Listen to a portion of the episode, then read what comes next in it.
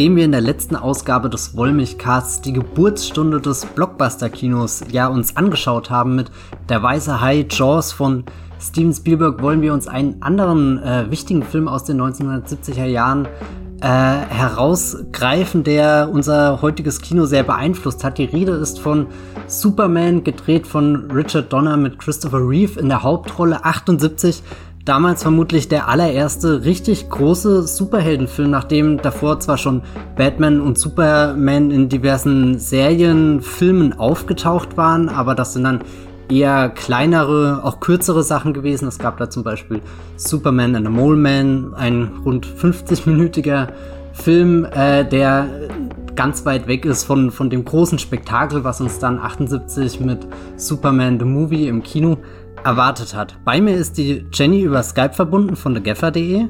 Hallo. Und ich bin der Matthias von das Filmfilter.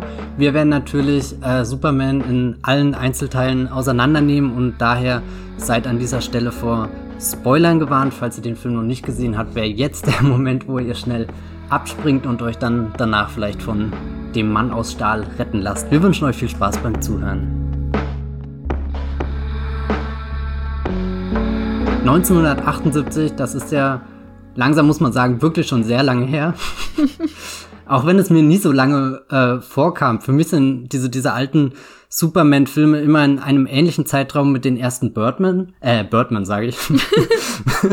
da gab's den, noch mehr, oh mein Gott. Mit, mit, den, mit den ersten äh, Tim Burton Batman-Filmen gewesen. Aber wenn man sich dann mal den Zeitstrahl anschaut, dann merkt man, dass die doch irgendwie ein ganzes Stück auseinander sind und dass da Superman schon, schon eine kleine Vorreiterrolle zukommt. Jenny, magst du da ein, ein bisschen die, die, die große Bedeutung dieses Films kurz vorstellen?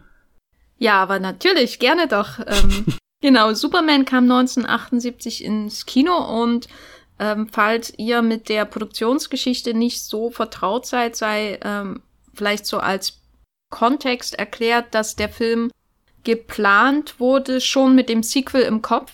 Also ähm, er wurde gleichzeitig gedreht mit ähm, Superman 2. Richard Donner war auch für beide Filme als Regisseur vorgesehen. Er hatte vorher ähm, hier das Omen gemacht, sehr, sehr erfolgreicher Horrorfilm. Und er hat auch ähm, Superman 1 und 2 gedreht, 70 bis hin zu 70 Prozent ähm, des zweiten Teils gedreht, äh, bevor er aufgrund von Differenzen mit dem Produzenten beim zweiten Teil entlassen wurde und äh, Richard Lester eingesprungen ist, der dann nochmal einen Großteil des zweiten äh, Teils komplett neu drehen musste. Und es war damals, es war nicht unüblich, zwei Filme gleichzeitig zu drehen, aber vorher hat das vor allem Monumentalfilme betroffen. Also es gibt ja zum Beispiel dieses berühmte Indien-Epos von Fritz Lang, äh, der Tiger von Eshnapur und das indische Grabmal, die wurden gleichzeitig gedreht. Es gibt große Ro Robert Siodmak äh, Monumentalfilme, die gleichzeitig gedreht wurden aus den 60ern. Aber ähm, Superman war so einer der ersten Blockbuster, der, dessen Sequel gleichzeitig ähm, gedreht wurde. Spätere Filme, die ähnlich produziert wurden, sind Back to the Future 2 und 3. Und ähm, die Matrix-Sequels wurden auch gleichzeitig gedreht, oder? Mhm. Genau, und Fluch der Karibik ähm, 2 und 3. Also das Übliche ist normalerweise einen Film zu drehen, zu schauen, ob er erfolgreich ist und dann die beiden Sequels äh, zusammen zu produzieren, um Geld zu sparen. Bei Superman wurde wahrscheinlich angesichts der Marke sofort gedacht, hier, das wird wahrscheinlich nicht komplett in die Hose gehen. Produzieren wir das doch zusammen. Der erste Film hat ähm, 55 Millionen Dollar gekostet und hat über 300 Millionen Dollar eingespielt und war enorm erfolgreich. Und ähm, ja, das Sequel kam dann noch und dann noch zwei weitere Fortsetzungen mit variierendem Erfolg und insbesondere beim vierten Teil mh, hm, stark variierender Qualität, um das mal ganz neutral zu sagen. Und dieser erste Superman-Film war wirklich der erste große, ähm, wie Matthias in der Einleitung gesagt hat, Superhelden-Film ähm, von einem großen Hollywood-Studio. Also es wurden in Japan schon Superheldenfilme gedreht in dieser Zeit. Aber was so aus den USA kam, waren eben, wie gesagt, vorher Serials oder so einstündige Filme oder eben sowas wie Batman hält die Welt in Atem, der, der Kinofilm zur Serie mit Adam West und Burt Ward von, ich glaube, 66, auf jeden Fall aus den 60er Jahren. Und Superman bildete dann den Anfang von so einem von so einer Boomzeit Ähm, da kann ich ja mal ein paar Filme nennen. Also es gab natürlich die Sequels, es gab 1980 Flash Gordon, es gab 82 den ersten Swamp Thing-Film, ähm, natürlich auch sowas wie The Toxic Avenger, Punisher wurde in den 80er Jahren zum ersten Mal verfilmt und dann folgt natürlich die Batman-Filme und was dann noch in den 90ern hinzukam. Also Superman steht am Anfang und wenn man Superheldenfilme nicht so mag oder die satt hat, dann steht dafür manche vielleicht auch am Anfang von allem übel.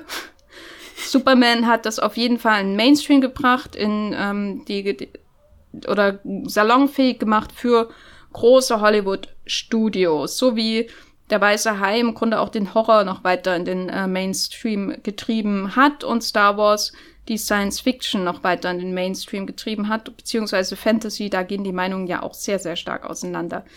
Matthias, wann hast du Superman denn zum ersten Mal gesehen?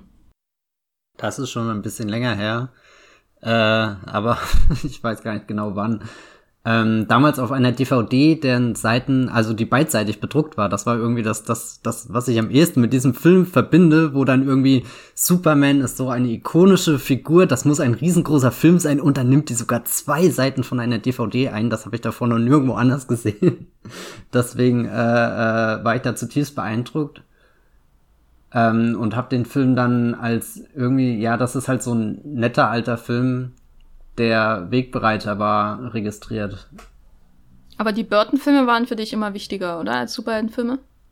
Äh, nee, äh, auch erst später gesehen. Also ich bin da, glaube ich, viel mehr mit äh, Spider-Man als, als die, also die Sam Raimi Spider-Man-Filme sind so die Superheldenreihe, mit der ich groß geworden bin und, und dann, dann, ja, Burton, weiß gar nicht, wann ich, wann ich die geschaut habe, vielleicht zu einem ähnlichen Zeitpunkt, wie, wie ich dann später irgendwann den, den ersten Superman oder so äh, entdeckt habe. Aber auch erst den ersten Burton nur. Also aus irgendeinem Grund habe ich lange Zeit viel Abstand von den Fortsetzungen genommen. Also bei Superman habe ich bis heute die drei Filme, die danach mit Christopher Reeve kamen, noch gar nicht gesehen. Und auch bei den von den ersten vier äh, Batman-Filmen hatte ich lange Zeit auch nur den mit äh, Jack Nicholson als Joker gesehen. Und selbst Batman Returns, der, das ist, man muss ja da nicht sehr tief fühlen, um herauszufinden, dass das ein absolutes Meisterwerk ist und sehr viele Befürworter hat. Das hat tatsächlich, glaube ich, bis 2013 gedauert, dass ich den zum ersten Mal gesehen habe. Naja, besser später als nie, würde ich sagen. Und ja, ich habe äh, Superman, also bei mir war Superman der Film immer so Teil von diesem ganzen Superhelden-Mischmasch, was man so in den frühen 90er Jahren irgendwo sehen konnte. Also da lief dann eben Samstagvormittag die Batman-Serie mit Adam West, die habe ich immer gern geschaut. Dann ähm, gab es die Superman-Filme, ähm, dann die, die Batman-Filme von Tim Burton, die Batman, die Animated Series und Superman hat mir schon gefallen, aber ich war, glaube ich, immer eher natürlich ähm, als Kind zumindest Team Batman, weil da war ein bisschen mehr los und es gab auch schlicht und einfach mehr Content. Ich mochte die Batman-Serien, die animierten natürlich auch etwas lieber als hier die Abenteuer von Lois äh, und Clark, hier die Superman-Serie mit Dean Kane und Terry Hatcher, glaube ich. Ähm, und Smallville, sowas habe ich dann gar nicht mehr geguckt. Das war, das war einfach nicht mein Ding. Aber als ich dann angefangen habe, Comics zu lesen, habe ich, glaube ich, erst meine Liebe für Superman als Held wirklich entdeckt, insbesondere durch ähm, All-Star Superman von Grant Morrison. Das war wie so ein Schlüssel, um zu verstehen, was Superman eigentlich ausmacht und warum er vielleicht toll ist und nicht einfach nur ein Langweiler.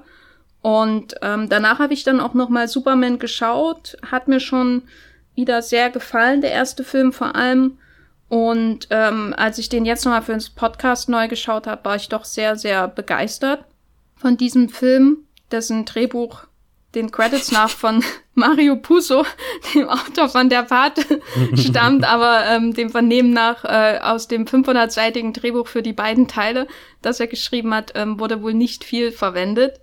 Ähm, da sollte man sich wohl nicht blenden lassen. Aber wenn man so das ähm, Personal anschaut, da sind dann schon sehr viele Leute aus dieser Blockbuster-Ära damals einfach dabei. Also John Barry zum Beispiel, der Set-Designer, Production-Designer von Star Wars, hat auch ähm, am den Sets von ähm, Superman mitgearbeitet. Geoffrey Unsworth, der kan Kameramann, hat ähm, die Kamera geführt bei Stanley Kubricks 2001.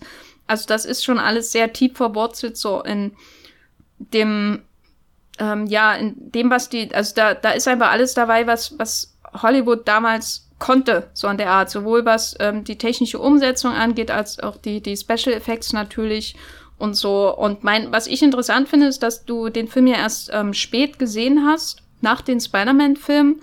Wie hast du denn die, das Fliegen eigentlich an sich wahrgenommen? Bevor wir tiefer einsteigen in die Story. Also nimmst du den Film ab, dass du, oder hast du, als du es zum ersten Mal geschaut hast, ähm, dem abgenommen, dass er fliegt, oder fandest du das eher trashig? Mm, das ist natürlich schwer, sich daran im Detail zu erinnern. Vermutlich, wenn ich ehrlich bin, habe ich das als, es sieht schlecht aus, wahrgenommen. Äh, wir werden ja nachher bestimmt nochmal über eine wichtige Szene reden, wo geflogen wird.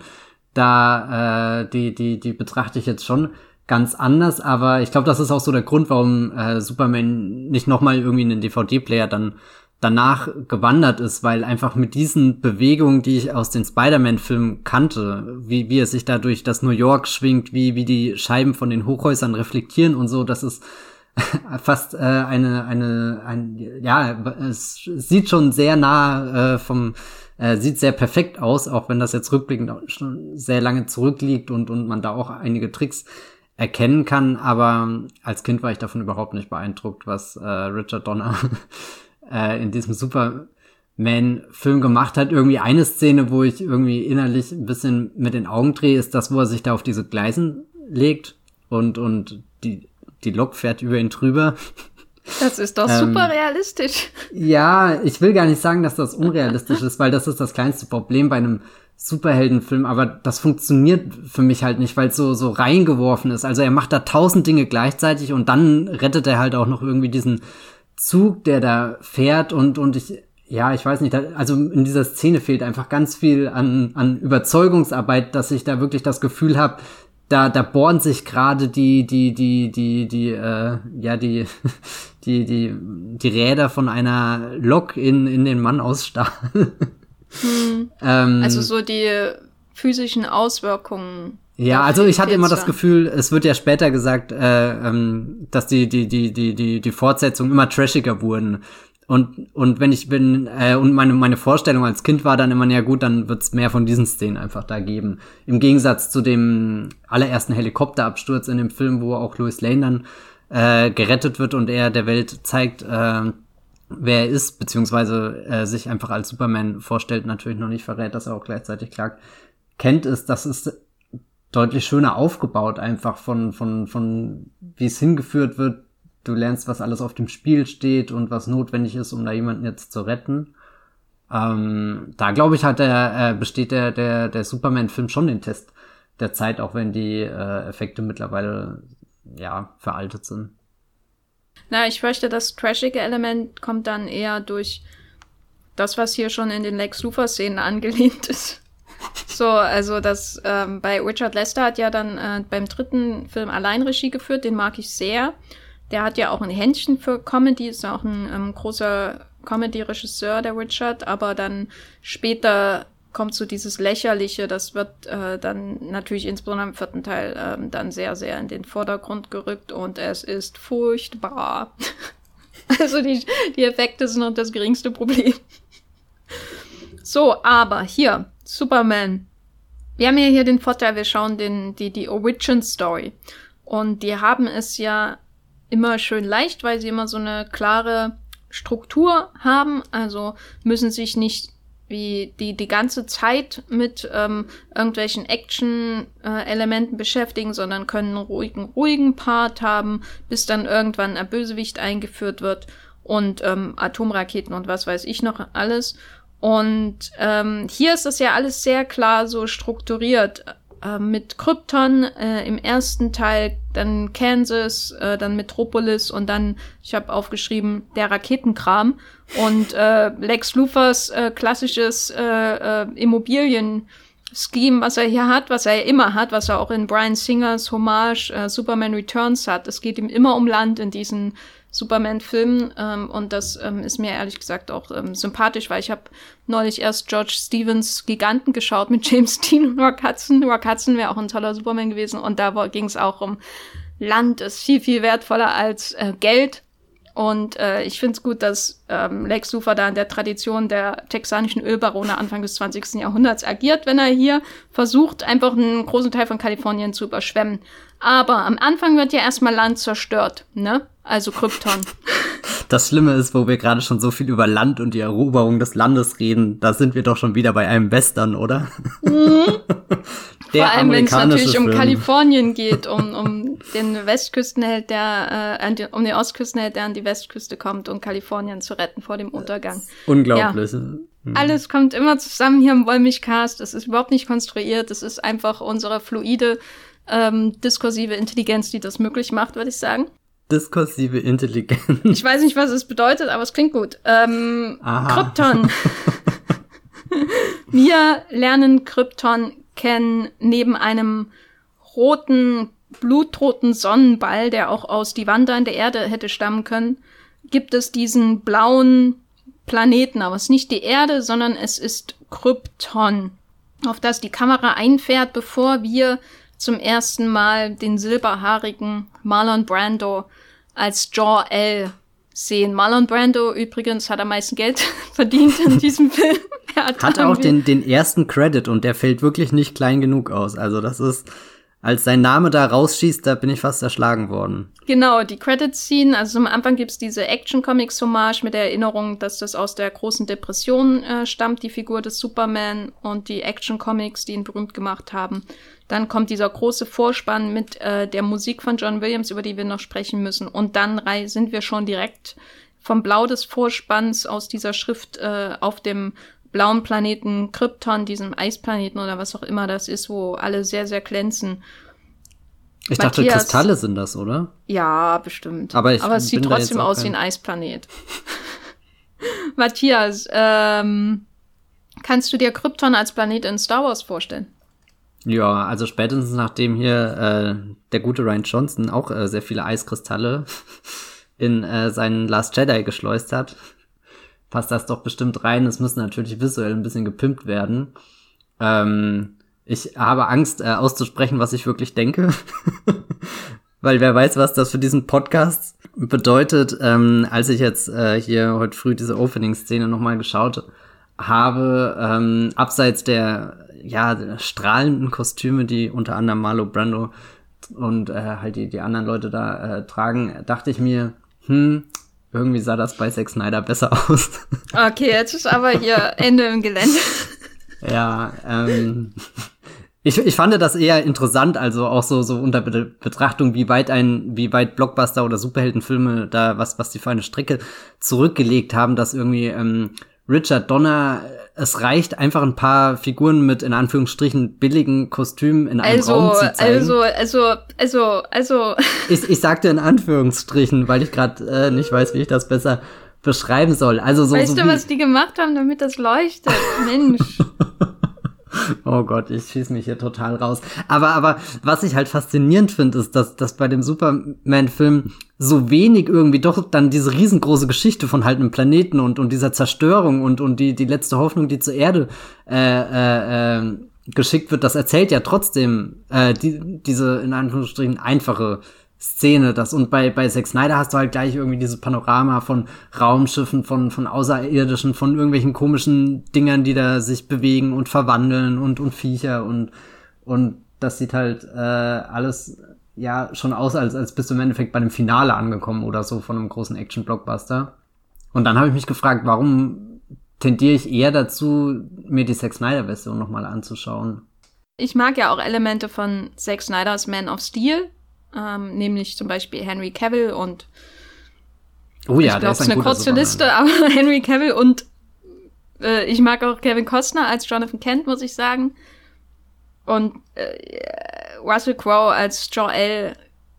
Also Russell Crowe quasi der Marlon Brando von heute, Kevin Costner der Glenn Ford von heute, um mal die Parallelen zum Casting in dem ähm, originalen Superman-Film zu ziehen.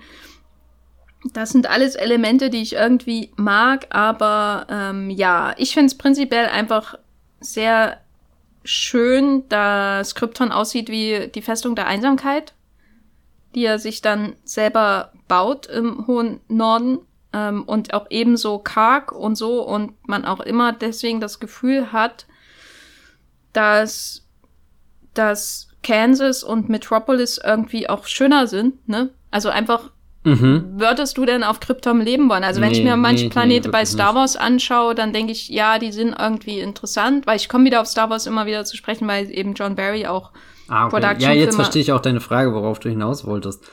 Wobei ich dieses, dieses Element mit den Eiskristallen, das ist schon faszinierend. Oder keine Ahnung, ob es Eiskristalle oder ganz normale Kristalle oder was auch immer da der Unterschied ist. Also so, so, das, das wirkt fast schon eher wie, wie so, so ein High-Concept äh, James Bond-Schauplatz. Äh, ja, da sind auch viele Leute beteiligt gewesen, die James Bond-Filme mitgemacht haben. Also es ist alles kein Zufall. Ich habe mir die, die Biografien von den Beteiligten durchgelesen und das wiederkehrende Element war ähm, Kubrick, also ähm, ähm, der John Barry hat auch the Production seiner Designer bei Uhrwerk Orange. Ah, okay. Und das, die wiederkehrenden Elemente waren entweder Kubrick oder Bond, so bei den verschiedenen ja. Beteiligten.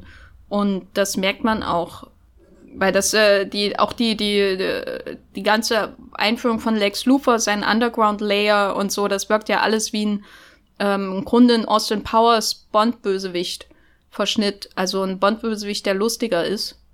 So in der Art. Also das ist auf jeden Fall alles gut nachvollziehbar. Und die die Kristalle geben halt den geben so den Eindruck von Hightech, ohne dass man Technik sieht, was ich sehr clever finde. Mhm. Diese Datenübertragung mit Glasfaser, wenn man so will, was die da in mit ähm, Krypton auf Krypton gemeistert haben. Der Film kam ja ein Jahr nach Star Wars ins Kino und der Aufwand war ja schon beträchtlich bei Superman. Wenn du das jetzt vergleichst mit Krieg der Sterne als dem ersten Star Wars Film, ähm, siehst du da bei diesem Aufwand bei den Sets, ähm, fällt das bei dir bei Superman ab, während Star Wars glaubwürdiger wirkt oder ähm, ist es eher auf einer Ebene?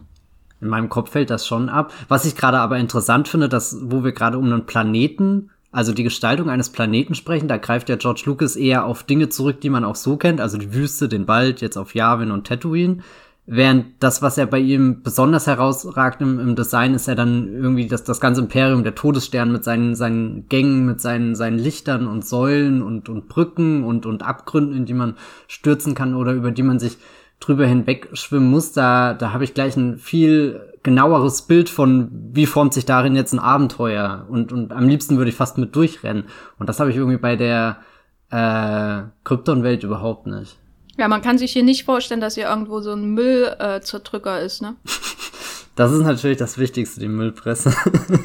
also das wirkt halt so überhöht, dass man sich nicht vorstellen kann, dass da irgendwo eine Tür eine Toilette hineinführt. Nee, überhaupt nicht. Was ja. beim Todesstern absolut der Fall ist. Also du hast auch fast manchmal das Gefühl, dass die Leute auf Krypton halt auch wirklich nur den ganzen Tag so rumstehen. Ja. Und sie haben natürlich ihre Gerichtsverhandlungen, über die wir, glaube ich, äh, am Ende nochmal sprechen müssen, wenn es darum geht, äh, wie wird hier das Sequel bereits mhm. vorbereitet in diesem ersten Superman-Film. Weil ja die Bösewichte aus dem zweiten Teil am Anfang des ersten Films auftauchen, dann sind sie weg in der Phan Phantom Zone. Und äh, dann gibt es eine, fand ich, ganz, ganz ähm, tolle Sequenz, die ich komplett aus meinem Hirn irgendwie ähm, geschnitten hatte vorher, in der Superman als Baby in seinem Sternenschiff Richtung Erde fliegt, aber äh, in der Zeit natürlich von seiner Vater-KI ähm, das Wissen gefüttert bekommt und dann gibt es so 2001-artige Weltraumeffekte, die da das Bild füllen. Schwarze Löcher, komische Weltraumzellen, die sich da im Bild tummeln, ähm, was doch sehr abstrakt wirkt und irgendwie auch avantgardistisch für so einen Blockbuster. Also das würde ich jetzt nicht bei Zack Snyder zum Beispiel sehen. Äh, ist dir das aufgefallen?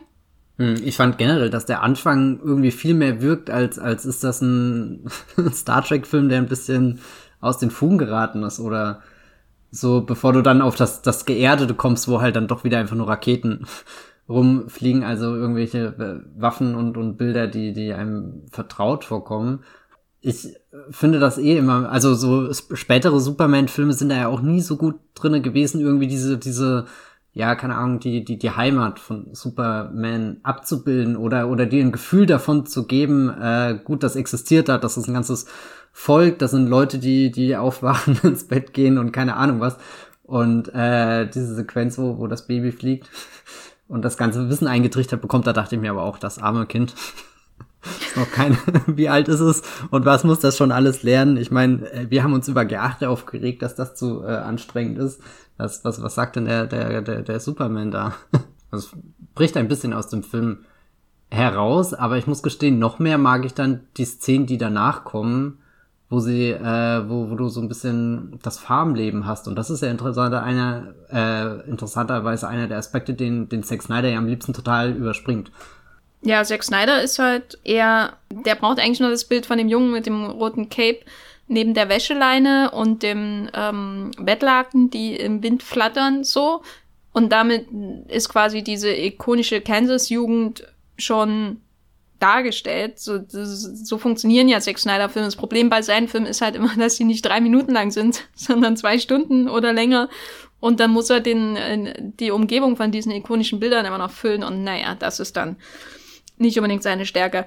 Und hier hat man diese fast schon, also das wirkt ja wirklich so, als hätte das jemand von einem Comic übernommen, ne? Wie da diese Farm in der Weite äh, von Kansas steht zwischen diesen Feldern, die Leere, die Einsamkeit, äh, dieses Windrad, was dann noch da ist und äh, der Pickup-Truck, äh, der dann hält neben dem abgestürzten Sternenschiff äh, von Kal-El ähm, Superman. Das ist wirklich meine liebste Sequenz in dem ganzen Film. Also ich wünschte, es gäbe einen Superman-Film, der nur in Smallville spielt, aber nicht so langweilig ist wie Smallville, die Serie. Ich wusste ja lange Zeit überhaupt nicht, dass Smallville die Superman-Geschichte erzählt. Das, das war auch irgendwann mal so ein mindblown Moment. Sehe das immer in der Fernsehzeitung und denke mir, hä, das kommt doch schon seit Jahrzehnten. ja, das Problem bei Smallville ist, dass sie da noch andere Menschen haben. Ähm, und hier Wie, ja aber, aber so, andere Menschen. Naja, das wird dann halt so eine stinknormale Highschool-Sache mit ähm, Superbösewichten zwischendrin. Und hier hast du wirklich dieses und da kommt er wieder dieses Westernbild mhm. von dieser, dieser einsamen Farm irgendwo in der Weite äh, von Amerika. Das ist so schön, das könnte man mit einem mit einem ähm, Stift einfach so nachzeichnen, ne? so die Skizze. Mehr ist ja, mehr ist, wird ja da nicht gefüllt. Und die wenigen Bilder, in denen er die Jugend von äh, Superman erzählt und äh, die Eltern ähm, wunderbar besetzt. Also wie gesagt, ich ähm, habe den Film sehr oft gesehen und mir ist nie aufgefallen, dass Clan Ford Jonathan Kent spielt, bis ich den gestern geschaut habe. Weil ich einfach nie lese, welche Namen da eigentlich im Vorspann ähm, auftauchen, sondern immer nur äh, mir ist auch nicht aufgefallen, dass Trevor Howard da mitspielt in diesem Film am Anfang bei den äh, Leuten von Krypton. Ähm, viele, viele schöne Erkenntnisse gestern, genau. Tra äh, Phyllis Faxter spielt ähm, die Mutter von Clark, also Martha Kent und Glenn Ford, einer der Stars des späten klassischen Hollywood-Kinos, spielt den Vater, wunderbare Besetzung. Und äh, man hatte das Gefühl, als wäre das so ähm, wirklich, als wird da einfach ein Panel ins nächste übergehen, ohne dass viel geredet wird. Von wir finden das Kind bis hin zu Papa Kent hat einen Herzinfarkt. Und auch was danach kommt, sind ja so ganz archetypische Bilder mit dem, er rennt gegen die Bahn, äh, nicht er rennt gegen die Bahn, sondern äh, vor der Bahn, äh, dem Zug, der da fährt, vorbei. Oh, das ist schon Vorstellung über den Zug, den er später retten wird. Brillant. Ähm, und, und vor allem äh, diese. Wo ist dein YouTube-Video zum Film, Matthias? ja, hier kommt das ganze mein... Foreshadowing über. Kennt ihr diese Filmtechnik? Foreshadowing, das ist Genius. ähm, Nee, aber auch die, äh, die, die Baseballs, äh, nicht Baseball, sondern was ist das, was er wirft? Äh, oh Gott, ich stehe auf dem Schlauch. Football ist genau, das. Football, pardon. Sehr also, gut, Matthias. ganz nah dran. All, alles, alles falsch gesagt, was man falsch sagen konnte. Ähm, das ist definitiv eine der Szenen, die lange bei mir äh, im Kopf geblieben sind. So, wenn ich später an Superman gedacht habe, waren es weder äh, weniger die die Sachen, die danach im Film kommen, sondern wirklich die, ja, was sind das, die erste halbe Stunde, 40 Minuten, eben dieser Prolog und äh, dann das ähm, Großwerden auf der Farm. Und da kann ich mir auch dann irgendwie doch ganz gut vorstellen, warum man auf die Idee kam, Kevin Costner zu casten später in Man of Steel. Ja, der ist ja quasi wie so eine Farm als Mensch. Ja. Ja, der ist für mich wirklich wie so ein äh, einsames Haus in Kansas, die, die Präsenz von Kevin Costner. Wenn man eine Tür aufmacht, ist niemand da, aber. aber jetzt stell mir vor, Kevin Costner würde so garstig mit dem jungen Superman reden, wie er das mit den äh, anderen Leuten in Westworld macht. Äh, Westworld, in Waterworld. Boah, wenn, wenn, wenn ähm, Jonathan Kent in Man of Steel am Anfang seine eigene Pisse trinken würde. naja, und dann sieht er das Kind und fährt einfach weiter. Oh, das interessiert mich nicht, das ist aus dem Weltraum. Stimmt, der muss ja sich um seinen Hund sorgen, der ist ja sein Leben wert. Mhm. Oh Gott, Man of Steel. Darüber haben wir übrigens einen Podcast gemacht, als er rauskam. Das ist wirklich eine Podcast-Folge, die traue ich mich nicht mehr anzuhören, glaube ich. Warum? Na, wer, das ist 2013, das ist doch schon wieder 800 Generationen entfernt von uns. Wer weiß, in was wir uns mittlerweile entwickelt haben. Ja, wir haben uns viel, viel weiterentwickelt. Ich glaube, das Einzige, worüber ich mir da Sorgen machen würde, wäre die Tonqualität, weil ich damals, glaube ich, noch ein Headset hatte, das furchtbar ist. Aber ähm, ich weiß nicht, ob wir uns in irgendeiner anderen Hinsicht in den letzten, ähm, oh mein Gott, sieben Jahren weiterentwickelt haben. In diesem Podcast. So. Aber Superman entwickelt sich weiter, denn ähm, ab seinem 18. Geburtstag äh, kommt keine Eule zu ihm reingeflattert, um ihn seinen Brief nach Hogwarts zu bringen, sondern er, er, er wird herbeigezogen, quasi um ähm, bereit zu sein, das äh, Fortress of äh, Solitude ähm, zu besuchen, also quasi seine ganze Wahrheit über seine Herkunft kennenzulernen. Und dann zieht der Film von Kansas in den hohen Norden. Und dann kommt er hoch in sein Fortress of Solitude. Und ähm, wir sehen diesen äh, blauen Kopf von Marlon Brando. Ähm, wie ist so dein äh, was, was hältst du von dem Fortress of Solitude so als ähm, Ort in diesem Superman-Film, vielleicht auch mit Erinnerung an andere Superman-Filme? Das taucht ja auch in Superman Returns von Brian Singer nochmal auf, oder? Ja, da nimmt er, glaube ich, sogar ähm, Aufnahmen von Marlon Brando. Das ist ein sehr toller Ort. der gefällt mir, der äh, sieht fantasiereich aus. Das ist ein, ja, weiß nicht, irgendwie, äh, äh, da, da spürst du, also wenn, wenn, wenn da quasi diese riesengroße Festung existiert irgendwo auf der Erde. Ähm, das vermittelt dir äh, ein Gefühl von, naja, diese Geschichte wird nicht gerade erfunden, so wie sie erzählt wird, sondern da steckt schon was Größeres dahinter, eine Mythologie meinetwegen. Ähm, und ist natürlich auch spannend für, für Superman, der ja einerseits ein, ein Fremder, ein Alien auf dem Planeten ist, aber ja dadurch auch irgendwie äh, lernt, diese Brücke zu schlagen von wo, wo kann er Heimat finden, wo ist er vielleicht doch verwurzelt und, und ja, keine Ahnung, das ist so, so ein interessanter Gedanke, der da für, bei mir immer im Hintergrund äh, mitläuft und, und dadurch, dass das dieses Fortress einerseits so absolut nicht menschlich aussieht, also das kann man sich ja gar nicht vorstellen, wie das irgendjemand dahin gebaut hat, sondern ich stelle mir das eher vor wie Dr. Manhattan, der auf dem Mars äh, ist und irgendwelche faszinierenden Bauten aus dem, dem Boden äh, aufsteigen lässt in den Himmel, die sich dann drehen und, und die schweben und weiß nicht was. Äh, ist zwar noch nicht ganz so genial wie ein Uhrwerk, aber äh, schon nah da dran, also dass du da dieses, was, was sehr Befremdliches hast, aber dann auch eben was, was irgendwie äh, was Heimatliches ist, was, was ja auch irgendwo ein Plotpoint ist, weil es äh, ihn natürlich über seine äh, Herkunft aufklärt. Das heißt, wir haben quasi die eine Identität von ihm, im, ihm in Kansas, die andere Identität von ihm haben wir im Fortress of Solitude und dann treffen beide zusammen in Metropolis slash New York.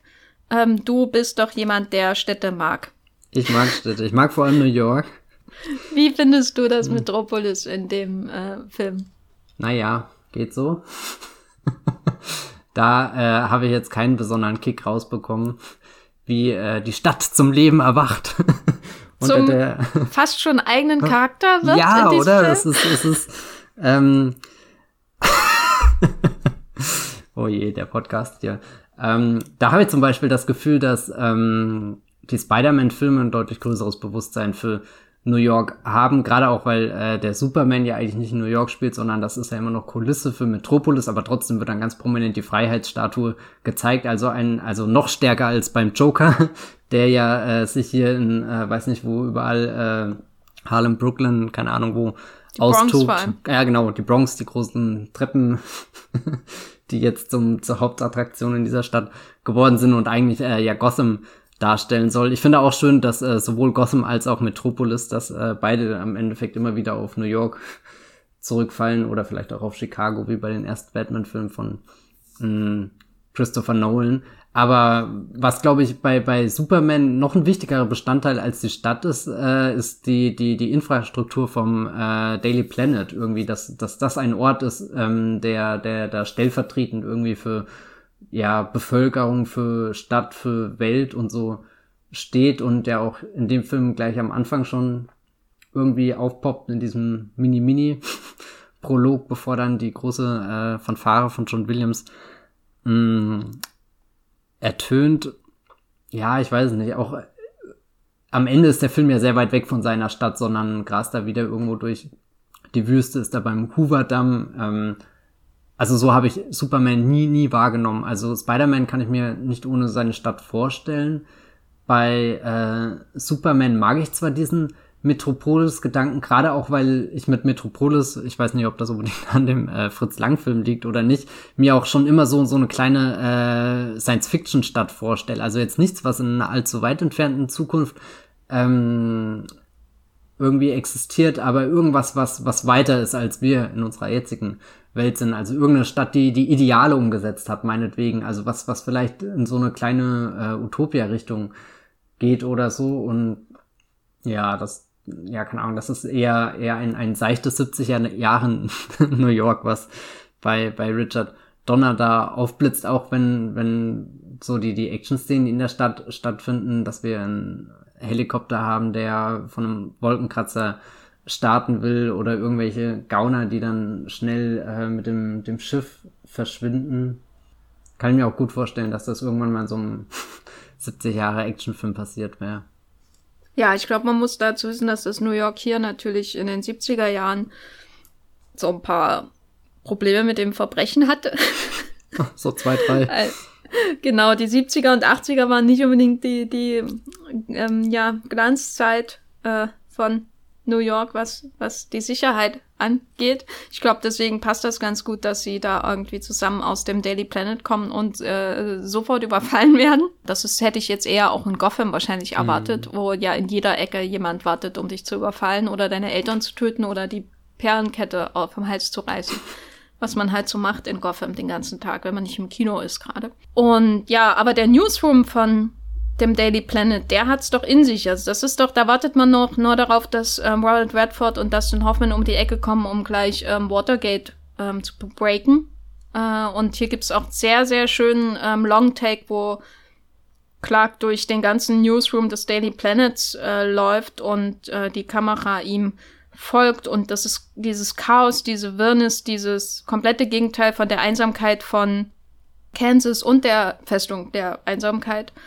Und dieses Gewusel, in dem er da als clumsy äh, ähm, Neuling hereinkommt, Clark in diesem verwirrenden ähm, ähm, Daily Planet Büro, das passt irgendwie zusammen. Superman wirkt wie ein Alien in dieser Welt, wenn er, wenn er auftaucht, weil alles so down to earth ist in mit diesem Metropolis. Mhm. Weißt du, was ich meine? Ja, ja, ja. Aber dann kommt ja eigentlich so der eigentliche Plot und äh, wir lernen Lex Luthor kennen. Was hältst du denn von Lex Luthor?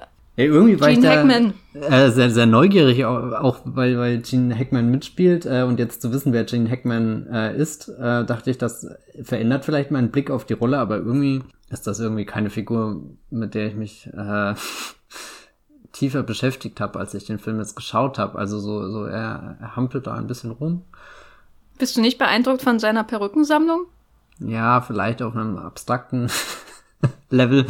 Aber ja, keine Ahnung, ich, ich fand ihn eigentlich einen ziemlich schwachen Bösewicht. Auch, äh, ich weiß gar nicht, ob das jetzt Jesse Eisenberg später äh, oder hier Kevin Spacey so viel besser machen. Ich glaube, bei, bei Spacey funktioniert halt sehr viel schon über diese typischen Manierismen, die er als Schauspieler mitbringt, die er auch in vielen anderen Rollen sich äh, davor antrainiert hat und die es einfach interessant machen, ihm da zuzuschauen, wie er irgendwie äh, Sätze formuliert und seine Ex Exzentrik auslebt und ja, keine Ahnung, Jesse Eisenberg hat halt diese große Einführung, äh, wo er doch da mit was für einem klassischen Stück äh, in, in die Hallen äh, läuft, äh, in Batman vs. Superman, mh, mm, haben alle beide mehr Eindruck hinterlassen als leider Gene Hackman.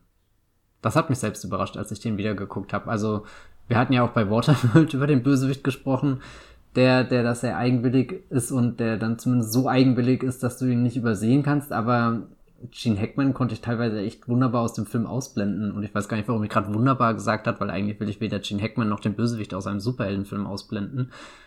Er ist natürlich noch nicht so ähm, austauschbar wie jetzt aktuelle Kandidaten im Marvel Uni Cinematic Universe zum Beispiel, wo du das Gefühl hast, gut, die, die Superhelden, äh, die, die Bösewichtrollen sind auf das absolute Minimum reduziert, was sie mitbringen müssen, damit du irgendwie ein cooles Kostüm machst, einen großen Namen reinstecken kannst und damit sie halt irgendwo ein, ein Gegengewicht bilden, wobei Gewicht da auch schon ein sehr großes Wort ist. Ähm, Gewicht würde ich aber jetzt auch bei äh, Gene Hackman nicht unbedingt anbringen.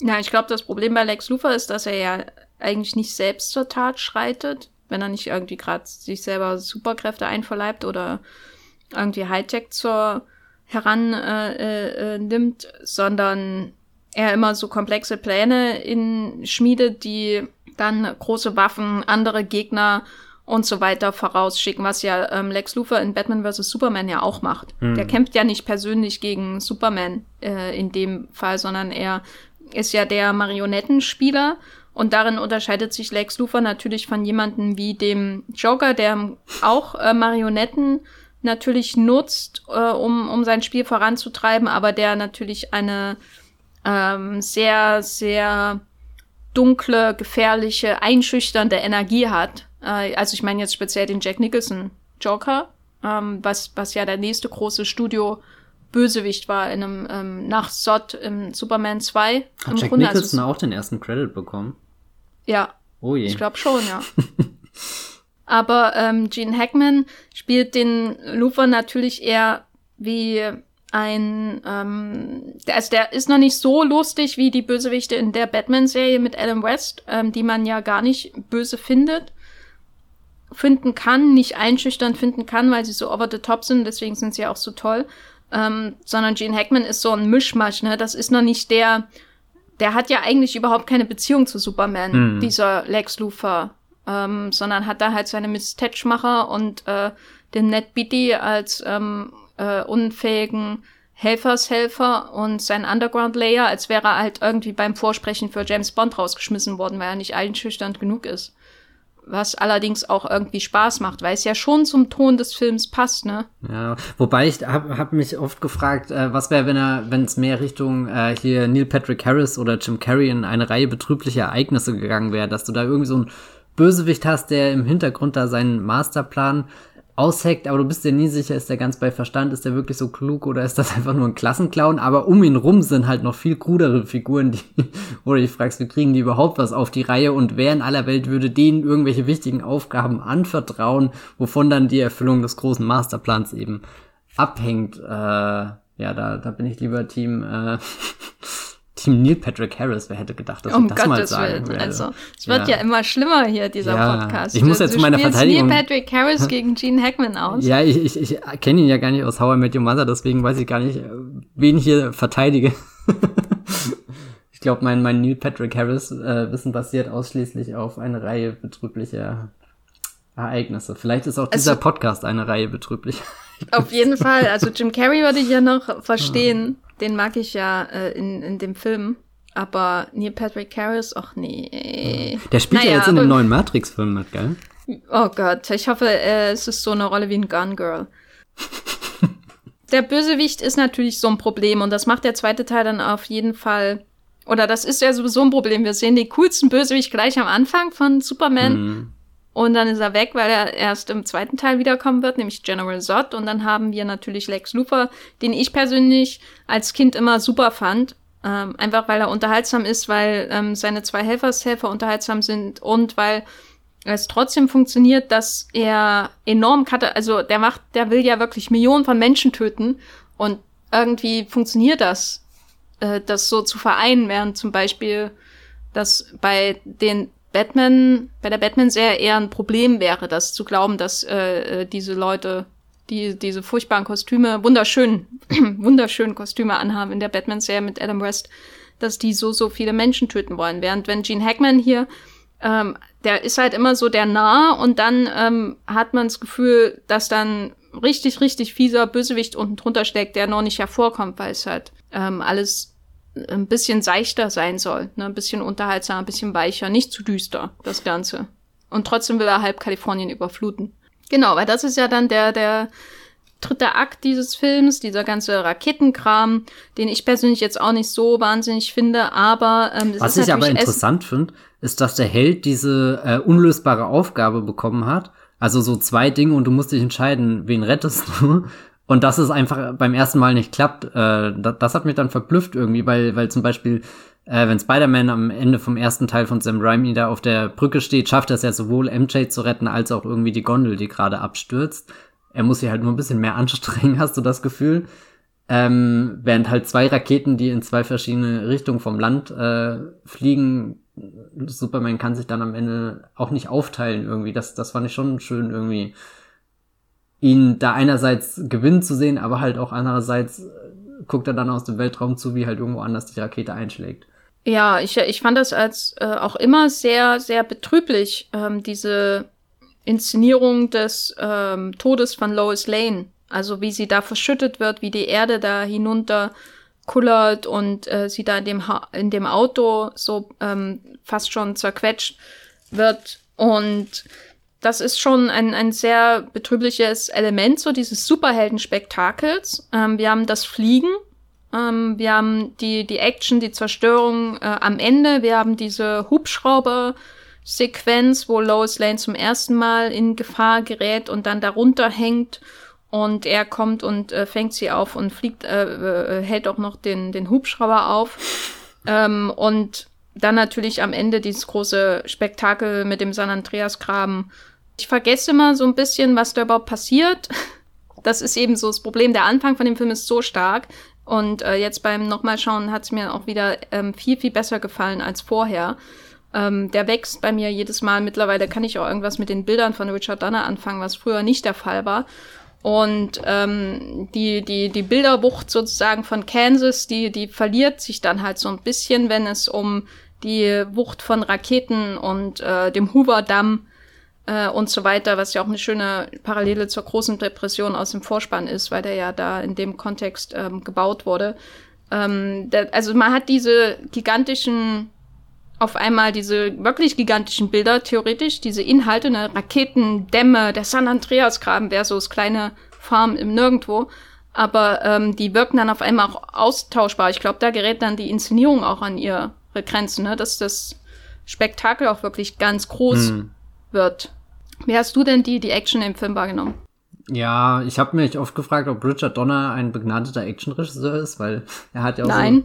So die äh, Liesel Weapon-Filme gemacht, von denen ich bisher auch nur den ersten äh, kenne. Und das dachte ich ist eigentlich auch immer eine dieser großen, keine Ahnung, 80er Jahre Action-Reihen, die ich mal irgendwann gesehen haben sollte. Ähm, manchmal waren so Shots drin, wo Autos fahren.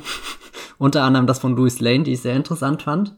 Und ein Bild hat mir sehr gefallen, nicht weil es wirklich toll aussah und nicht weil es äh, besonders toll inszeniert war, aber irgendwie dieser Gedanke, wo er dann in diese Spalte taucht und die Welt zurechtrückt, die ja gewissermaßen äh, aus den Fugen geraten ist, als er als Alien, als Außerirdischer da gelandet ist und auf einmal den Menschen gezeigt hat, was alles möglich ist. Und dann kommt das Chaos und dann ist am Ende er es, der das Land, was es hier ja wieder äh, zu retten gilt, das, äh, was davor billig erworben wurde oder auch nicht, wo es um den Wert des Landes, wo der Western, keine Ahnung, bist schon bla bla bla.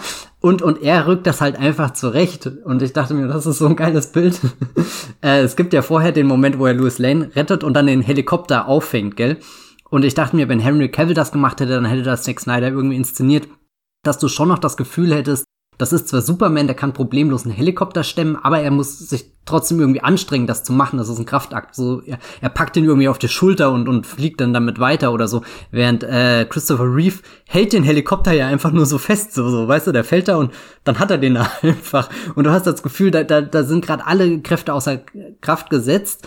Aber im Endeffekt passt das ja auch sehr gut, um, um diese unglaubliche Macht, die, die, die Superman, diese, diese unglaubliche Kraft äh, zu symbolisieren, dass das dann einfach von vorne bis hinten nicht realistisch wirkt. Und dann ist es natürlich auch denkbar, dass dieser Mann in die Spalte geht und merkt, oh Gott, die Welt bricht auseinander, ich knüpfe sie mal schnell wieder zusammen. Ich stabilisiere, das heißt das, glaube ich, in der äh, Wikipedia steht irgendwie äh, Superman stabilisiert, was auch immer.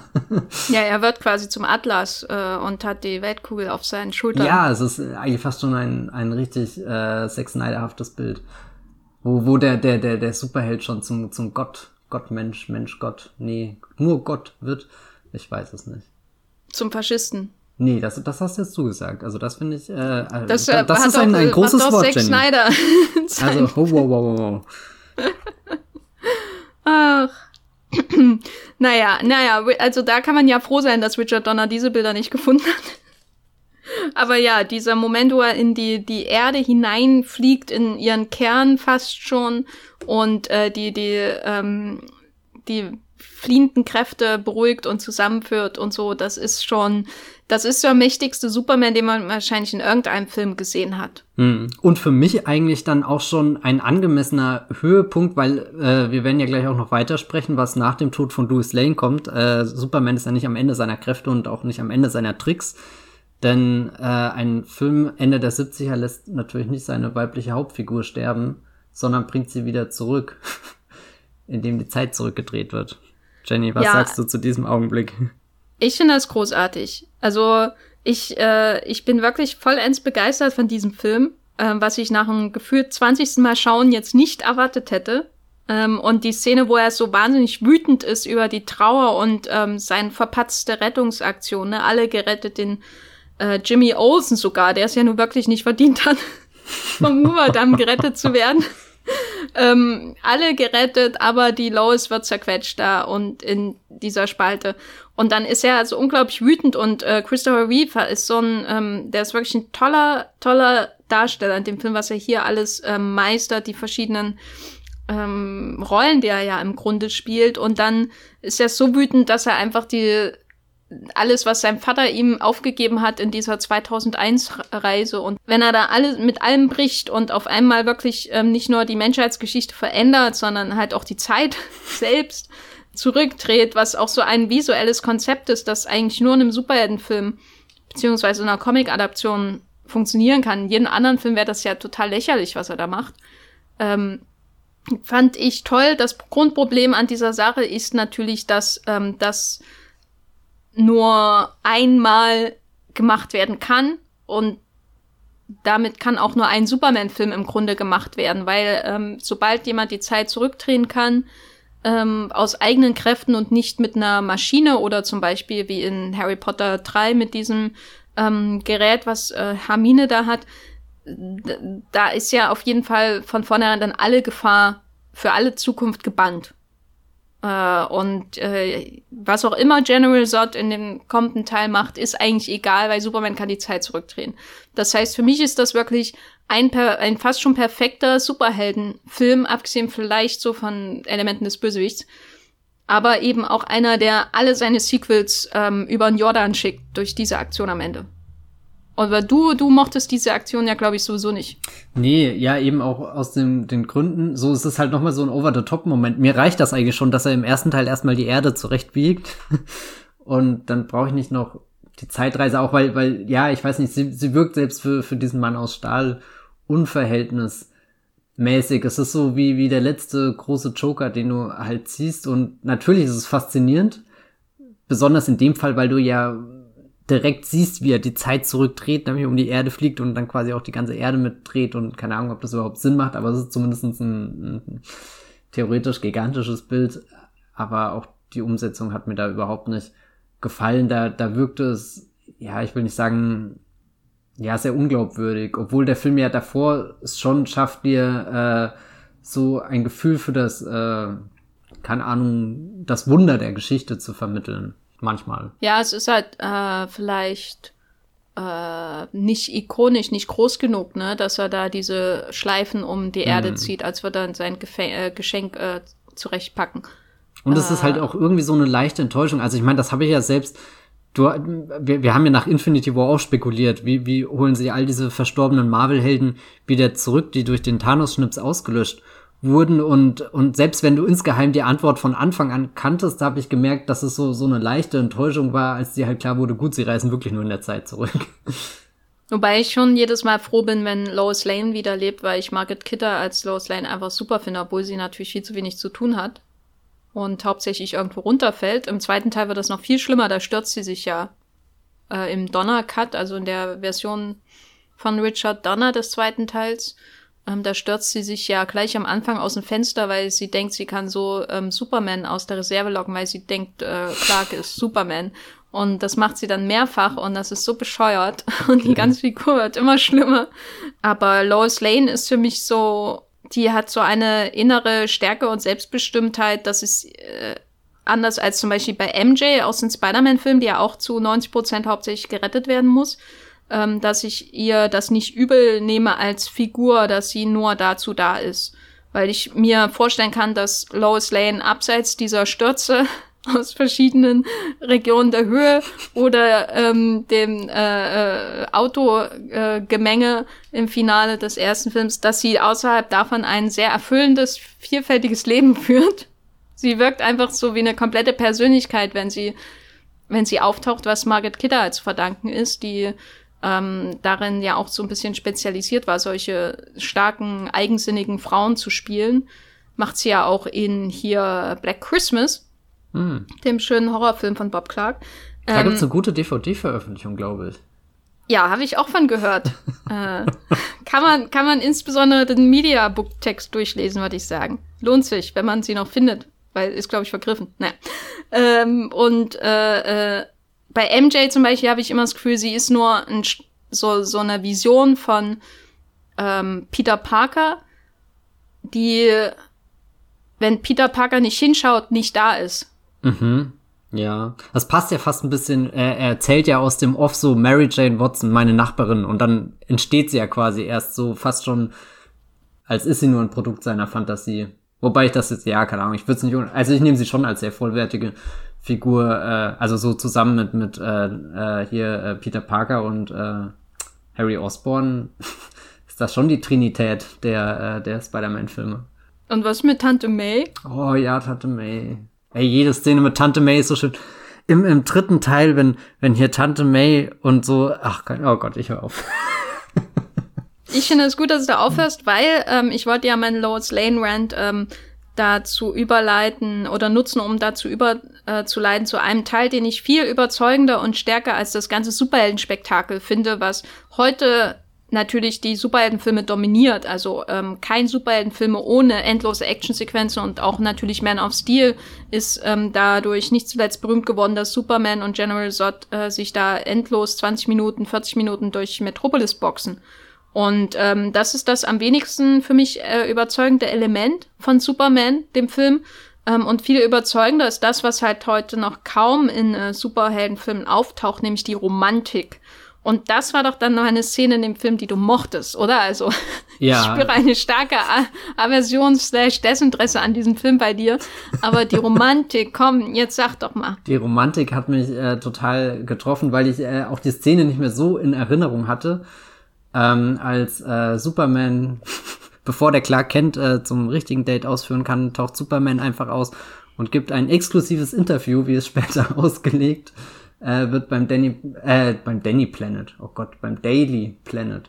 Ähm, und, und trifft dann da Louis Clark irgendwie schon. Lois Lane. Äh, oh, Namen, gell? Hilfe. Sag nochmal, und trifft dann da. Und trifft dann da äh, Louis Lane in ihrem ja sehr, sehr, sehr paradiesischen New Yorker äh, äh, äh, äh, Garten, den, den sie da irgendwo auf so einem Hochhaus hat. Und das finde ich schon irgendwie ein schönes Bild, dass du ja eigentlich diese Stadt hast. Von, äh, hat Jenny schon gesagt, die 70er Jahre, da war viel Kriminalität in New York, also irgendwas, wo du dich nicht so gern rumtreibst, sondern lieber zügigen Schrittes äh, durch die U-Bahn gehst und hoffst, dass nicht irgendjemand mit der Joker-Maske zum Vorschein kommt. Und äh, da hast du dann irgendwie auf einmal die, die, ja, fast schon die, die Natur und, und äh, es, es wirkt sehr, sehr ruhig und gut, du hast auch den Abend so, langsam äh, legt sich die Stadt schlafen.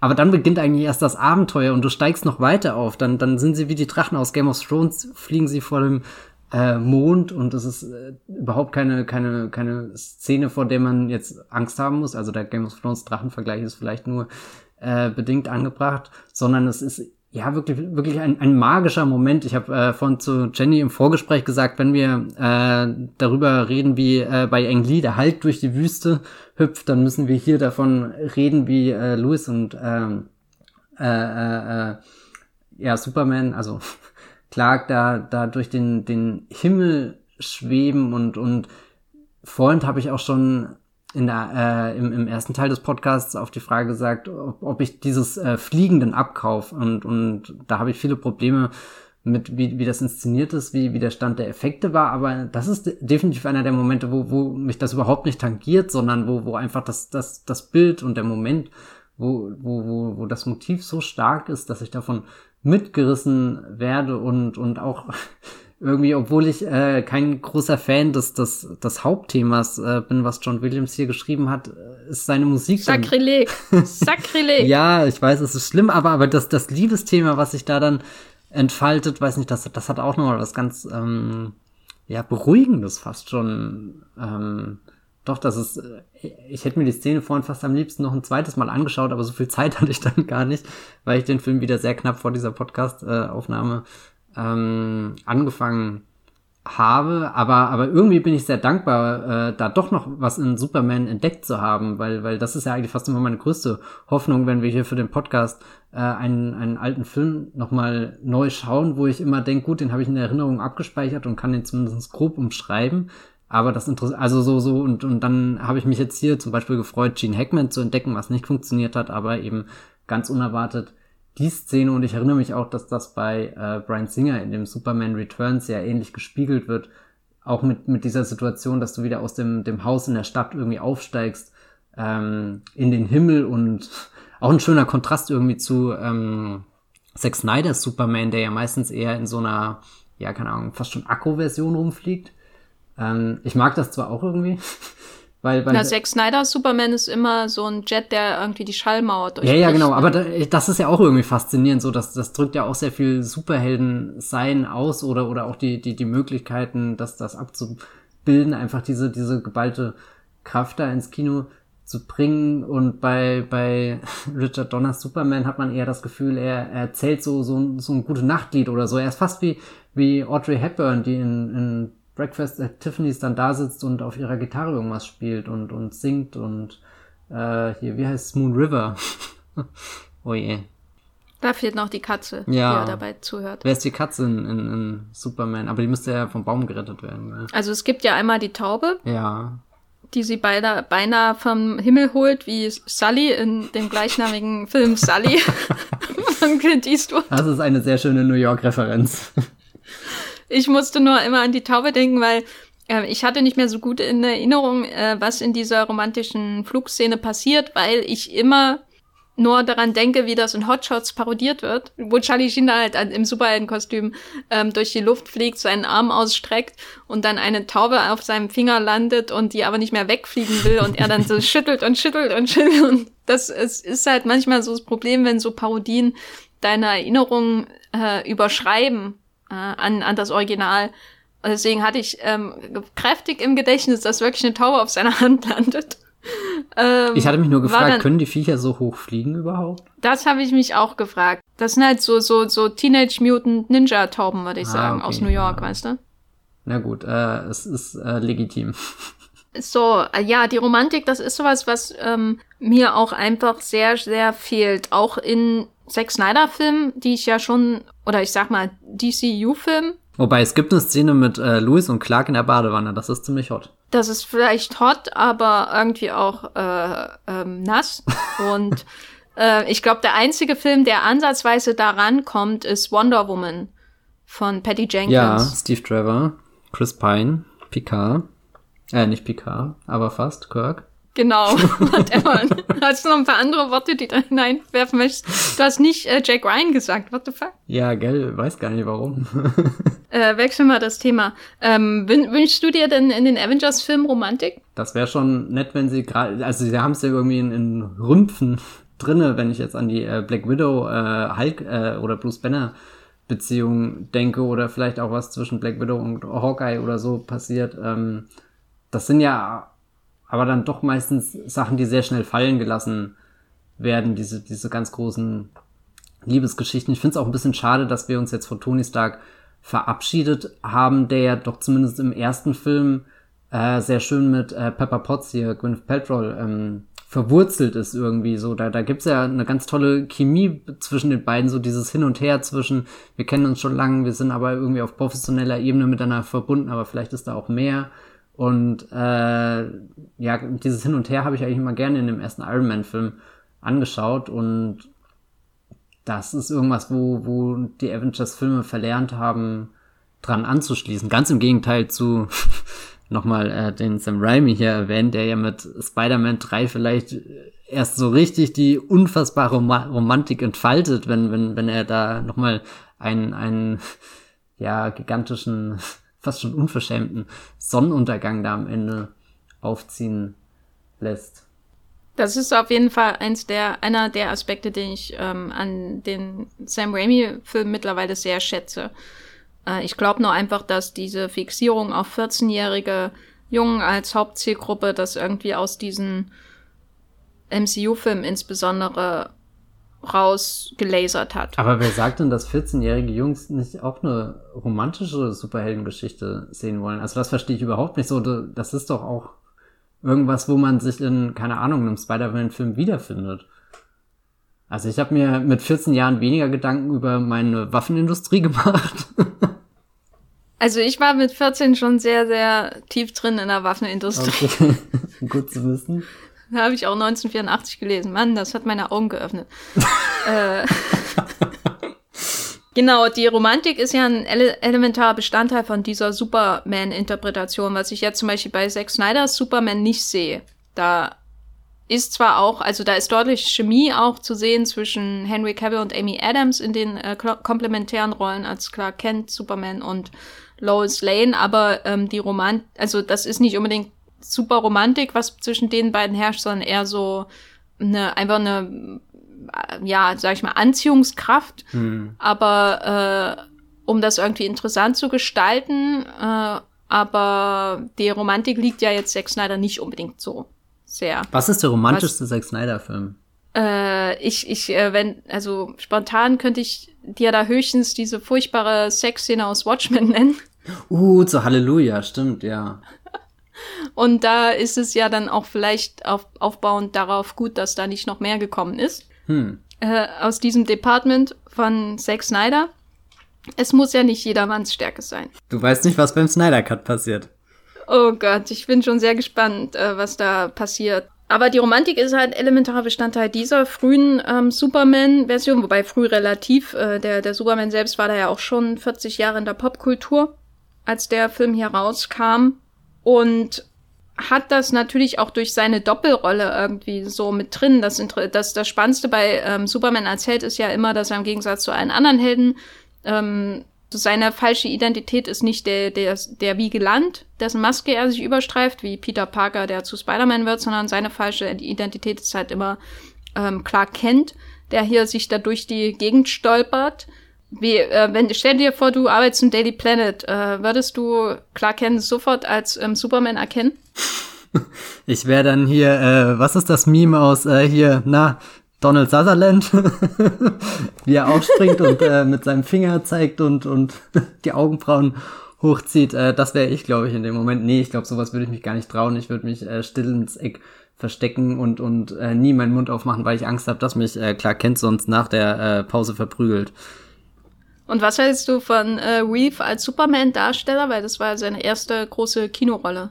Ich finde, er bringt diese, diese Zweiseitigkeit schon schön rüber, nicht nur dadurch, wie er seine Stimme ähm, verstellt, sondern du hast schon das Gefühl, da passiert was, wenn er die Brille aufzieht und absetzt. Da, da bin ich auch immer wieder bei äh, Henry Cavill beeindruckt, der zwar irgendwie viel zu wenig klar kennt, Szenen hat, aber äh, das, das hat mich damals auch schon fasziniert, wie er da in das Büro reinläuft und du doch merkst, ah, die Figur hat sich äh, minimal verändert. Das äh, finde ich zum Beispiel bei äh, der Supergirl-Serie ist das nicht so extrem. Die hat dafür ganz andere Qualitäten. Aber Es ist schon ein, äh, ein nettes, äh, ja, oh Gott, kann man da Gimmick sagen, der Superman-Geschichte, dass er da dieses äh, heimlich offensichtliche Doppelleben ähm, führt. Irgendwie mag ich das, dass das so, so offensichtlich und so unausgesprochen ist, aber trotzdem nicht erkannt wird irgendwie. Das hält die Fantasie aufrecht von, von Superhelden, von echten Menschen, von ja Masken und natürlich den Konflikt, der daraus entsteht. Und das macht ja auch irgendwie die die Szene, über die wir vorhin geredet haben, wo wo erst Superman mit Louis schwebt und drei Sekunden später steht dann Clark vor der Tür und schafft es einfach nicht, ihr das zu sagen, was er will, obwohl er ja sogar kurz in seiner Superman-Stimme ansetzt, wo er sich die Brille abnimmt, wo er sich den, den Moment vorbereitet, irgendwie so versucht, die, keine Ahnung, Autorität zu verschaffen, die irgendwie sein, sein Superman ausstrahlt, dass alle Menschen äh, in, in Staunen versetzt und, und sein Clark ist da vielleicht sogar äh, manchmal die, die ehrlichere Version von dem, was, was in ihm vorgeht, äh, von, von der, der Unsicherheit, äh, die, er, die er auch hat, äh, verspürt. Selbst wenn er die, die Welt retten kann, ist er ja noch lange nicht angekommen, äh, sei es auf der Erde oder im Leben oder wo auch sonst immer. Hm, also ich finde, ohne Clark wäre das wahrscheinlich schon ein bisschen zu langweilig. Weil ich glaube, der Film schafft es sehr gut, so den Mythos Superman darzustellen, auch als natürlich uramerikanischen Mythos des Einwanderers hm. da im in der Weite des Landes. Äh, genau, der Western, die Western-Geschichte, die da erzählt wird, wenn er in die große Stadt kommt, wie der Westerner und dann, äh, naja, die Frontier des äh, Weltraums und so weiter. Ihr wisst schon, Western und so. Alles dasselbe. Hulk, Waterworld, Superman. Die Amerikaner können nur eine Geschichte erzählen. Fazit von mehreren Folgen Wollmilchcast, glaube ich, jetzt. Auf jeden Fall. Ähm, und dabei sei natürlich auch, auch noch ein Western in, in Disguise. Also der, der schafft es sehr gut, so diesen Mythos darzustellen, aber Superman als Figur, unabhängig jetzt von Clark Kent, ist halt. Äh, Was war das denn? das war mein Superhelden, also mein Superman-Fazit. Ähm, ist halt als Figur, ähm, glaube ich, wird erst interessant durch klar kennt. Gibt es denn irgendeinen Superheld, wo, wo die Superheldenidentität die interessantere ist? Weil ich würde jetzt auch immer zu Bruce Wayne tendieren. Ich würde eher zu Peter Parker tendieren. Ich würde zu, wen gibt's denn noch? Gut, Wonder Woman, da gibt's das nicht wirklich. Hm. Na, Aquaman heißt, glaube ich, cooler, wenn er ja, unter Wasser ist, als wenn er ja. über Wasser ist. Arthur Curry ist schon so ein, boah, Saftsack. Gen Sagt das Jason Momoa meinst Nee, ich glaube, dann verprügelt er mich. Ich finde ja seinen Aquaman auch ziemlich cool eigentlich. Wobei es ist jetzt nicht der, der Superheld, mit dem ich am liebsten Zeit verbringen würde, glaube ich. Ich glaube, der, der wird mich einfach un, ungespitzt in den Boden rammen. Okay, ich finde, das ist auf jeden Fall ein eigenes Ranking wert. Ich werde das in die nächste Redaktionssitzung mitnehmen, die Superhelden, mit denen wir am liebsten selbst Zeit verbringen würden. Die Superheldenidentität soll ja immer so irgendwie so was Reines in den Vordergrund rücken, mm. ne? Und das ist natürlich langweilig. Also und vor allem ähm, bei Superman ja extrem bei Superman natürlich extrem. Ähm, wobei ich eben die Darstellung von Superman an sich immer wunderschön finde und ähm, deswegen mag ich ihn auch, auch als Held so sehr. Deswegen ist auch das von mir erwähnte Comic äh, All-Star Superman von Grant Morrison so sehr geliebt, weil die diese Sonne, mhm. die innerlich aus Superman strahlt, halt einfach ähm, so unglaublich schön sein kann in der Darstellung. Dieser Mythos, der aus seinen weißen Zähnen herausstrahlt. und so weiter und so fort. Die, dieses leuchtendes S und so, das finde ich alles irgendwie viel spannender als den gebrochenen Batman, der natürlich ästhetisch auch viel rausholen kann, ähm, wie man bei den Burton-Filmen insbesondere sieht. Oh ja. Aber ähm, das, die, die Reinheit ist vielleicht schwerer darzustellen als das düstere, gebrochene.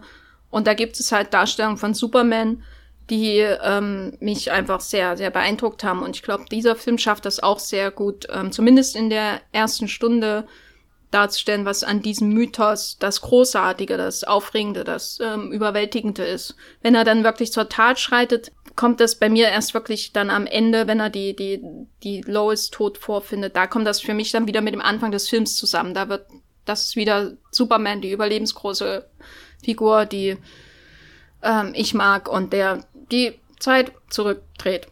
Aber irgendwie glaube ich, es gibt noch keinen Superman-Film, der so wirklich den, den All-Star Superman einfängt, oder? Na, es gibt eine animierte Version von All-Star Superman, die sehr hübsch ist. Okay. Vielleicht muss die ich mir mal anschauen. Hm. Ja. Ich glaube, ich bin ja, kein Live-Action. Hm? Ja? Ich bin eher Team Batman. Es gibt auf jeden Fall keinen Live-Action-Film, der daran kommt. Ähm, wobei ich sagen würde, dass Donner auf jeden Fall eher rankommt als Singer und äh, ähm, auch viel, viel mehr als der Übermensch bei Man of Steel und von Zack Snyder. Wir haben ja am Anfang schon angedeutet, dass das Sequel hier vorbereitet wird in diesem Film. Ähm, interessanterweise eigentlich nicht am Ende des Films, was heutzutage gang und gäbe ist. Also ich habe auch ganz gespannt, ob es eine Abspannsequenz gibt, in der Zod noch mal irgendwie durch die Gegend wirbelt oder so in seiner Phantom Zone. Did you miss ähm, me? stattdessen ist es so, dass am Anfang des Films das Sequel vorbereitet wird, was man heute wahrscheinlich nicht mehr so machen würde, ähm, in dem Zod gezeigt wird.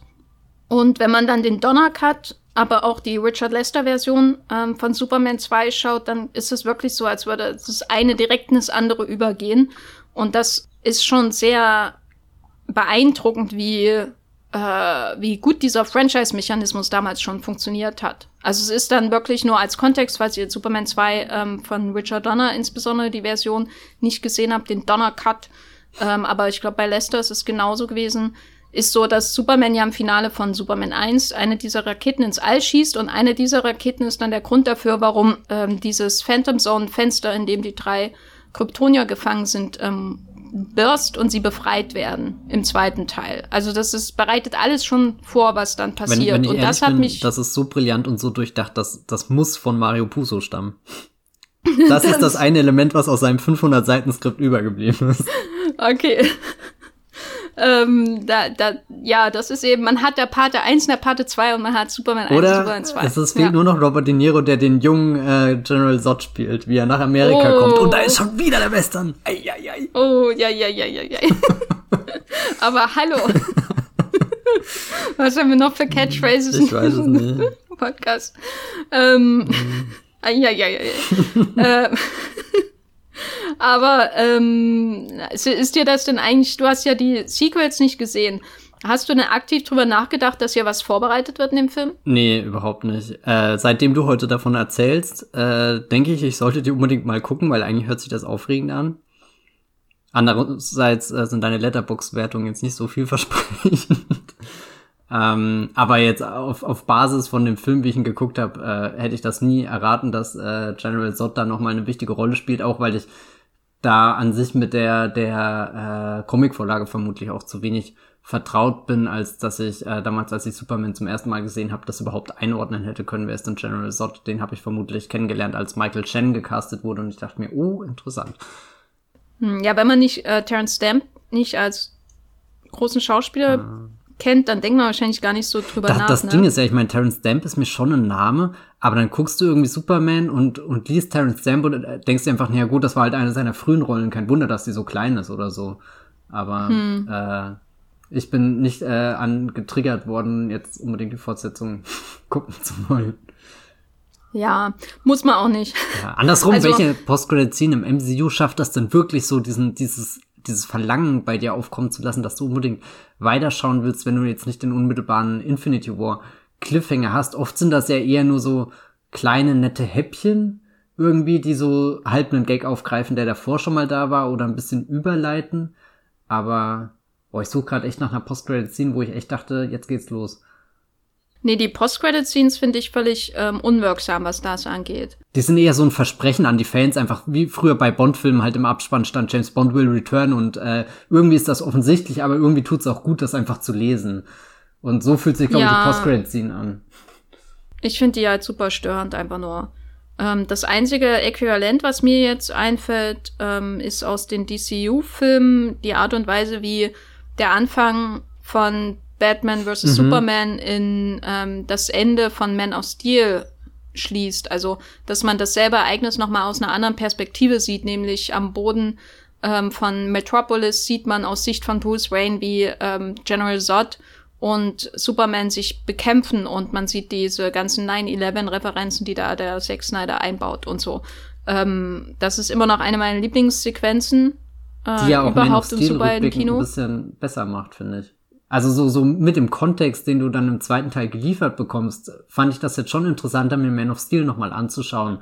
Und dann im Hintergedanken zu haben, während da irgendwie diese zwei Götter in Anführungsstrichen die Stadt zerstören, dass da unten irgendwo halt auch einfach nur dieser Bruce Wayne rumrennt, der zwar an sich ein Milliardär ist und, und das gar nicht nötig hätte, aber jetzt vielleicht doch vom nächsten Geröllball weggeschubst wird und überrollt wird und platt gemacht Ja, wird. bevor die sich dann Man of Steel anfangen zu kloppen, schalte ich immer ab. Ach so, okay. Also ich habe mehrmals schon die erste Hälfte nochmal geschaut, aber dann verliere ich immer das Interesse. Hm. André Traue Ähm, spielt er ja auch mit, gell? Antje Trauer, Ja. ja. an die musste ich gestern auch denken, als ich die drei ähm, bösen Kryptonier gesehen habe. Ja, bei mir ging's so, ich habe den, ich habe das völlig ähm, wieder vergessen natürlich, dass er am Anfang die die ähm, Leute in die Phantom Zone verbannt, der Joel gespielt von Marlon Brando und ich habe das gesehen und gedacht, oh mein Gott, ich muss jetzt wohl doch noch noch mal Superman 2 schauen. Einfach weil weil ich General Zod so sehr mag als Bösewicht und ähm, diese Sache mit den Raketen, da dachte ich schon, ah, da spielt das dann eine größere Rolle. Ich weiß es gar nicht mehr genau, wie die befreit werden aus der Phantomzone. Äh, Zone. Ähm, und dann habe ich mir gleich nochmal den Donnercut angeschaut und war dann massiv enttäuscht. Einfach nur, habe mich wieder erinnert, warum ich so riesen Probleme habe. Weil alles, was halt in dem ersten Film so wunderbar als Rhythmus der, der mythischen Erzählung funktioniert, ähm, ist dann im zweiten Film weggewischt und man hat nur noch Plot, Plot, Plot ähm, so dieses, dieses Selbstläufergefühl, da, da rollt, da wird so eine, so eine Pergamentrolle aufgerollt, ne? So fühlt sich der erste Film für mich an und dann wird eine große Geschichte erzählt. Ähm, und das ist alles weg und stattdessen hat man ähm, unproblematische Schnittrhythmen, ständig eingeschobene Sachen, die nicht so richtig reinpassen und diese Entscheidung von Superman mal nach dem Sex mit Lois seine Kräfte aufzugeben für zehn Minuten und so, da, was alles nicht so richtig erkundet wird. Also ich fand es wieder sehr, sehr enttäuschend, den zu schauen und bin auch nicht so ein großer Fan von Richard Lesters Version, also die eine und die andere, die geben, nehmen, geben und nehmen sich nicht so viel. Ähm, während der dritte Teil, den mag ich dann schon wieder sehr. Aber ich hatte wirklich so, als ich das gesehen habe, gestern den Drang, jetzt muss ich den noch mal gucken, einfach um General Zod zu sehen. Und da kommt auf jeden Fall diese, das ist für mich viel effektiver als irgendeine Post-Credit-Sequence oder so. Und was halt wirklich beeindruckend ist, einfach wie die Filme dann wirklich auch ineinander greifen, was ähm, viel radikaler ist als bei vielen anderen ähm, Sequels äh, und so weiter, die man so in den letzten Jahren gesehen hat. Äh, der Übergang ist auch stärker ähm, zu spüren als zum Beispiel bei Fluch der Karibik 2 und 3, die schon eher noch wie ein äh, eigenständige Filme wirken Hm. und äh, auch Matrix ähm, 2 und 3. Also das hat mich schon sehr ähm, beeindruckt, wie ähm, nahtlos die eigentlich ineinander übergehen könnten und gleichzeitig wirkt der erste Film trotzdem eigenständig. Also nicht so wie heute, wenn man zum Beispiel den ersten richtigen großen Film des Dark Universe guckt und einzigen, naja, neben Dracula Untold oder wie er heißt, nämlich die Mumie mit Tom Cruise, wo man das Gefühl hat, da sieht man jetzt nur den Anfang von irgendwas. Oder diese vielen äh, Filme in den letzten Jahren, die eine, ein Franchise starten sollten und mittendrin aufhören. Und du hast halt immer das Gefühl, jeder weitere Film führt nur noch mehr zu irgendeinem Setup hin, aber du kriegst halt nie den großen Payoff wirklich. Also, das ist ärgerlich.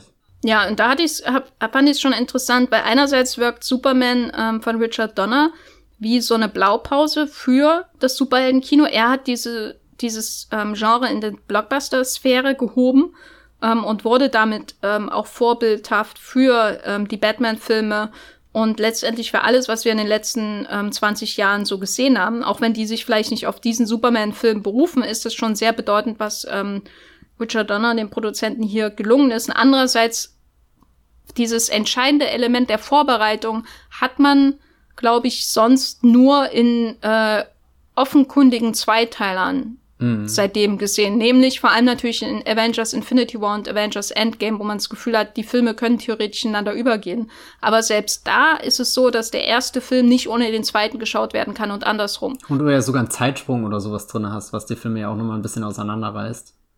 Was, was bei Superman absolut der Fall ist. Superman kann man schauen und ähm, nur weil am Anfang General Zod eingeführt wurde, ändert das nichts an der Finalität seines Endes.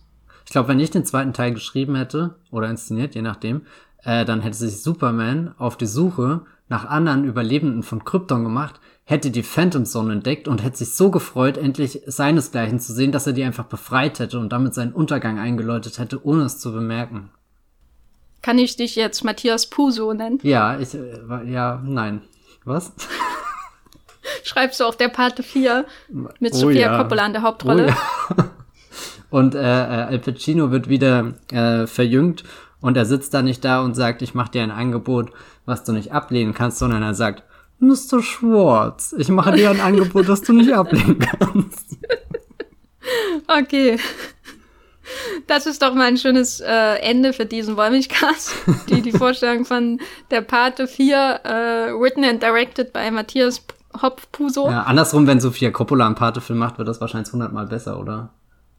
Nur wenn das wie ähm, Marie Antoinette ist, nur in Mafiakreisen. Das wäre mega. Oh mein Gott, allein der Musikeinsatz. Och, bitte, ja. lasst es wahr werden. Gut.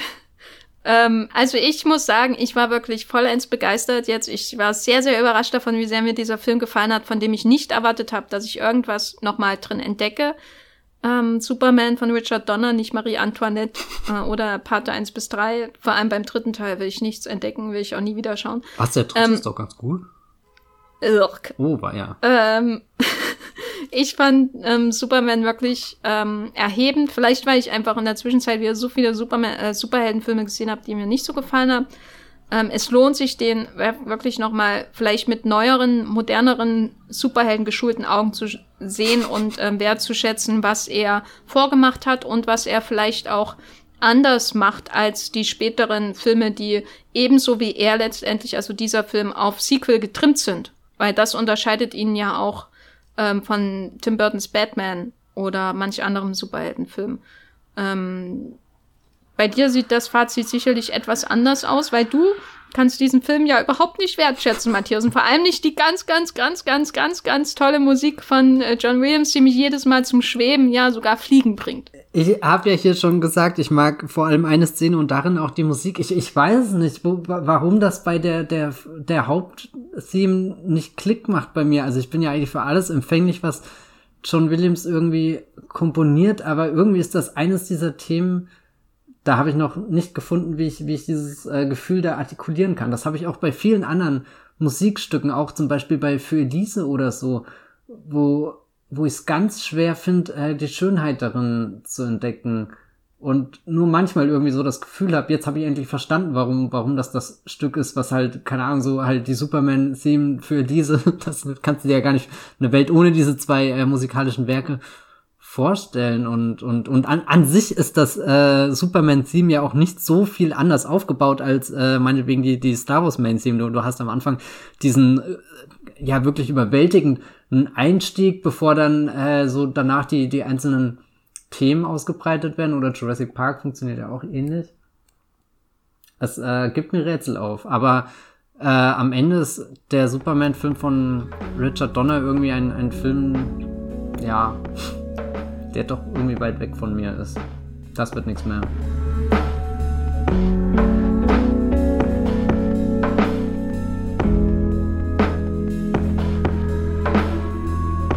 Das war der, und jetzt kommt eine Schnapszahl, 111. Wollmilchcast bereits. Matthias, wie fühlst du dich? Es fühlt sich unglaublich an, diesen 111. Wollmilchcast mit Superman zu begießen. Äh. Zu begießen? Was, was trinkst du denn? zu beschließen. Also, wo kann man dich denn außerhalb dieses Podcasts ähm, verfolgen? Im Internet? Im Internet. Auf ganz unaufdringliche Art und Weise. Genau, bitte äh, Abstand halten mindestens 1,5 Meter, zwei wäre vielleicht besser, um sicher zu gehen. Ähm, auf Twitter schreibe ich unter meinem ganz normalen Namen oder als Bibelbrooks mit ähm, 3e auf Movieplot schreibe ich auch ganz viel, ähm, auch unter meinem normalen Namen. Oder ihr schaut auf meinem Blog vorbei, äh, das Filmfilter, da schreibe ich aber momentan sehr wenig. Ja, ich bin auch bei Twitter als Gafferlein mit Doppel F und bei Movieplot als Jenny Jacke slash The Gaffer. Äh, und bei Letterbox mit der Unterstrich Gaffer könnt ihr meine ähm, vernichtenden Bewertungen für sowohl den Richard Donner Cut als auch den Lester Cut von Superman 2 bewundern, falls ihr das denn wollt. Wir danken euch recht herzlich fürs Zuhören. Wir hoffen, euch geht's gut da draußen. Bleibt gesund, passt auf euch auf und wir hören uns beim nächsten Mal. Ciao. Tschüss.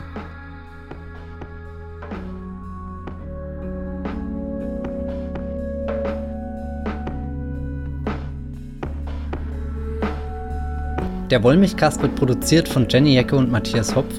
Unser Intro und Outro stammt aus dem Song Slam Canto von Kai Engel. Ihr könnt unseren Podcast bei allen gängigen Apps abonnieren und wir freuen uns über Kommentare und Bewertungen auf iTunes.